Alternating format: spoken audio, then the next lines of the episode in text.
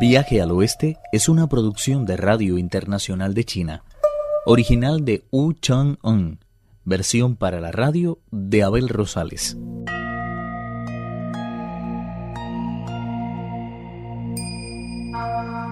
En el Palacio del Trueno, bajo la mirada atenta de Buda, los dos peregrinos esperan una respuesta. Distinguir al bien del mal, lo falso de lo verdadero, es tarea fácil para Sakyamuni. Existe la naturaleza de las cosas y diferentes tipos de seres. Sus palabras provocaron curiosidad en la bodhisattva Kuan Yin, quien le pidió que explicara tan profundos pensamientos, y Tathagata añadió: Existen cinco clases de inmortales en el universo: los celestes, los terrestres, los que participan de la naturaleza divina, los que poseen un substrato humano y los que pertenecen al mundo del espíritu. Existen cuatro clases de seres: los de pelo corto, los que tienen su cuerpo recubierto de escamas, los que se protegen de las inclemencias del tiempo con pieles, los que surcan los aires y los que se arrastran por el polvo. Extrañamente, este impostor no pertenece a ninguna de ellas. Ello se explica porque existen cuatro tipos de simios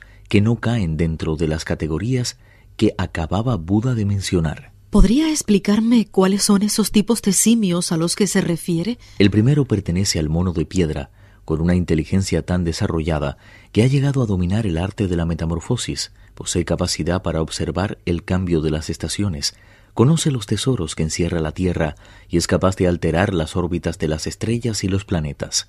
Al segundo pertenece el mandril de nalgas rojizas, que conoce los misterios del yin y el yang, comprende los asuntos humanos, se muestra responsable en todo cuanto emprende y lucha con todas sus fuerzas por evitar la muerte y alargar indefinidamente su vida. Al tercero pertenece el gibón, de brazos tan largos, que es capaz de agarrar la luna y el sol, reducir la altura de mil montañas, interpretar los signos propicios y distinguirlos de los que no lo son, jugando a sus anchas con el universo.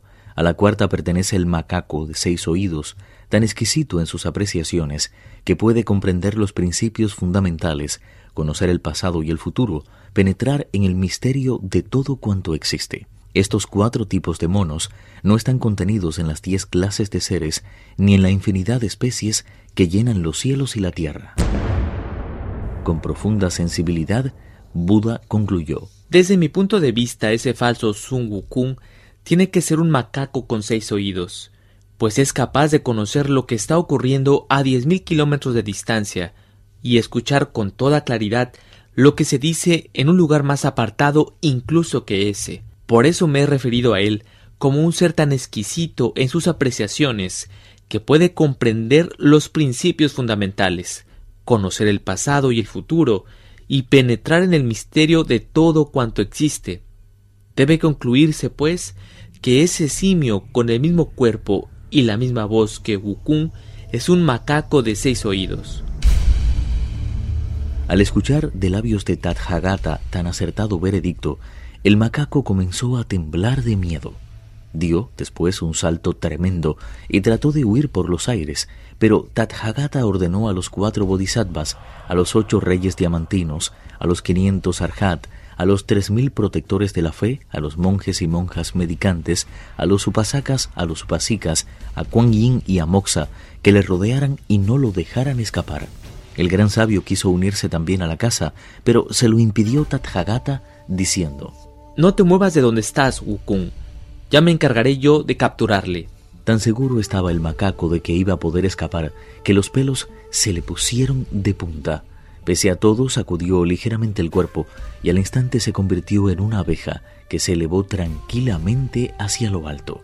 Sin pérdida de tiempo, Tathagata arrojó hacia arriba un cuenco de pedir limosnas de oro que tras atrapar a la abeja la depositó con suavidad en el suelo. Ninguno de los presentes se dio cuenta de ello. Todos pensaron que el macaco había logrado escapar.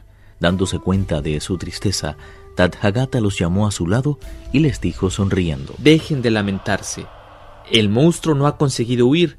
Se encuentra debajo de mi cuenco de pedir limosnas. Los presentes rodearon el cuenco y lo levantaron con cuidado. El macaco de seis oídos apareció ante su vista con la forma que le era habitual. Incapaz de contener la furia, el gran sabio levantó la barra de hierro por encima de su cabeza y de un solo golpe lo redujo a polvo. Desde entonces no ha vuelto a verse ni un solo ejemplar de ese tipo de simios.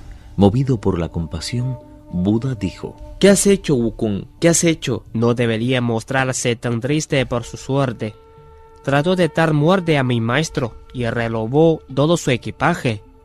Según la ley, era culpable de asalto y robo a plena luz del día, y esos cargos están penados con la muerte. Regresa junto al monje Tang y ayúdale a llegar a este lugar lo más rápidamente posible. Es preciso que no se demore más la obtención de las escrituras. El gran sabio se echó rostro en tierra y golpeando repetidamente el suelo con la frente en señal de agradecimiento, dijo a Buda, Hay una cosa que debes saber. El maestro se niega a aceptarme en su compañía. De nada servirá hacer un viaje tan largo. Le suplico pues que recite un conjuro para que se me desprenda de la cabeza este aro de oro. Así podré volver a mi anterior vida. Deja de decir tonterías, por favor. Si pido a Kuan Yin que se encargue de llevarte junto al maestro, ten la seguridad de que esta vez no te apartará de su lado.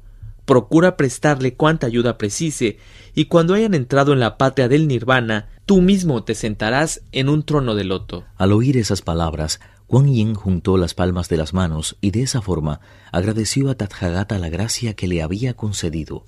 Acompañada por Ukon, montó en una nube y abandonó la montaña del espíritu seguida por Moxa y la cacatúa blanca.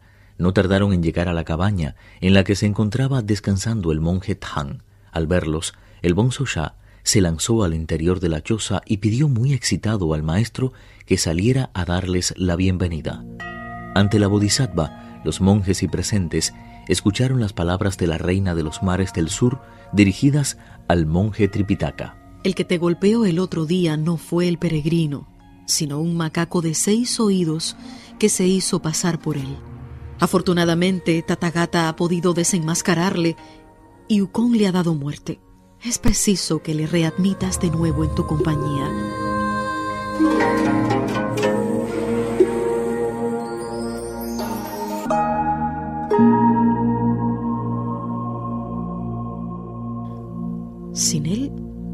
Jamás lograrás alcanzar la montaña del espíritu, ni pedir a Buda que te haga entrega de las escrituras. ¿A qué viene entonces seguir enfadado con él?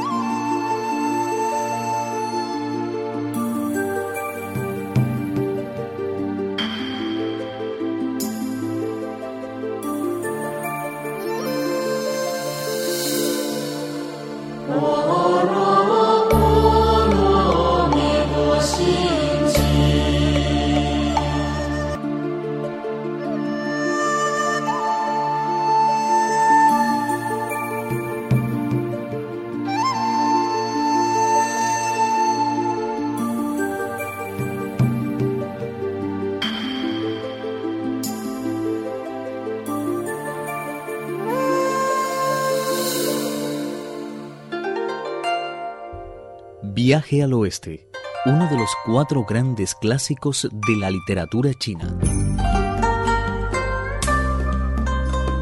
Versión para la radio, Abel Rosales. Actuaron en este capítulo Pedro Wang, Raúl López y Carelis Cusidó. Esta es una realización de Abel Rosales, quien les habla, para Radio Internacional de China.